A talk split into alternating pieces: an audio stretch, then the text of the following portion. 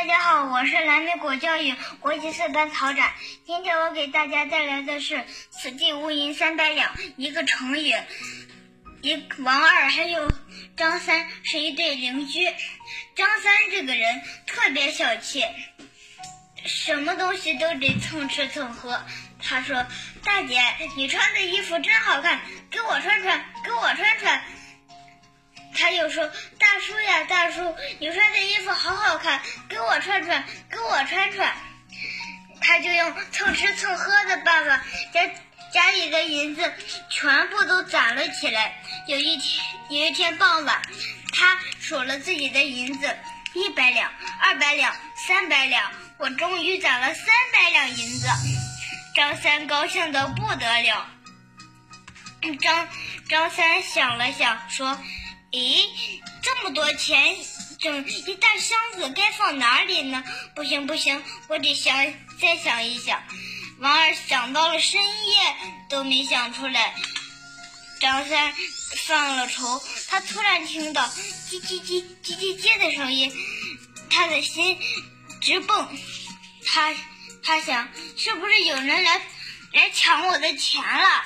他回头一看，原来是一只老鼠在偷吃张三家里的馒头呢，偷了一块馒头。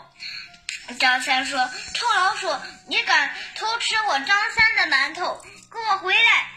那只老鼠往院子里跑，张三也往院子里跑。到了院子里，他围着一棵柳树，怎么也找不到那只小老鼠。那只老鼠，老鼠。老鼠怎么找还是找不着。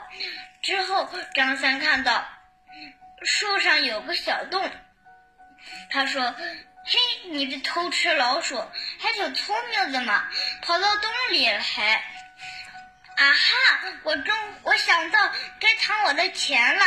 他拿着盒子还有铁锹，在在。挖了个坑，将银子全都放了进去，说说这下没人能知道这里边有钱了。可是呢，他还是不放心。他想，万一我不在家，别人把钱挖了怎么办？不行不行，我还得再想个办法。他想啊想，终他又想到一个办法。啊哈！他拿来了纸。笔还有纸，在墙上，他纸上写上“此地无银三百两”，贴在贴在墙上。他说：“这个样子，大大家就不会以为这有三百两银子了。”他就回去，他就放心的回去睡觉了。此可是，此刻王二并没有睡觉，他正在院子里散步呢。张三藏钱的事呀，都被他知道了。张王二打起了坏主意，不如他嗯拿着铁锹来挖。他说：“挖挖挖挖挖挖，果然有三百两银子。”他搬走银子，放在他自己的麻布兜里、麻布袋里。他。可是，王二想想着，万一张三发现了，跑到我头上怎么办？不行不行，张三、王二也犯了愁。王二想呀想，终于想出了一个办法。他想，我他拿到纸还有笔，在纸上写上“隔壁王二不曾偷”七个字。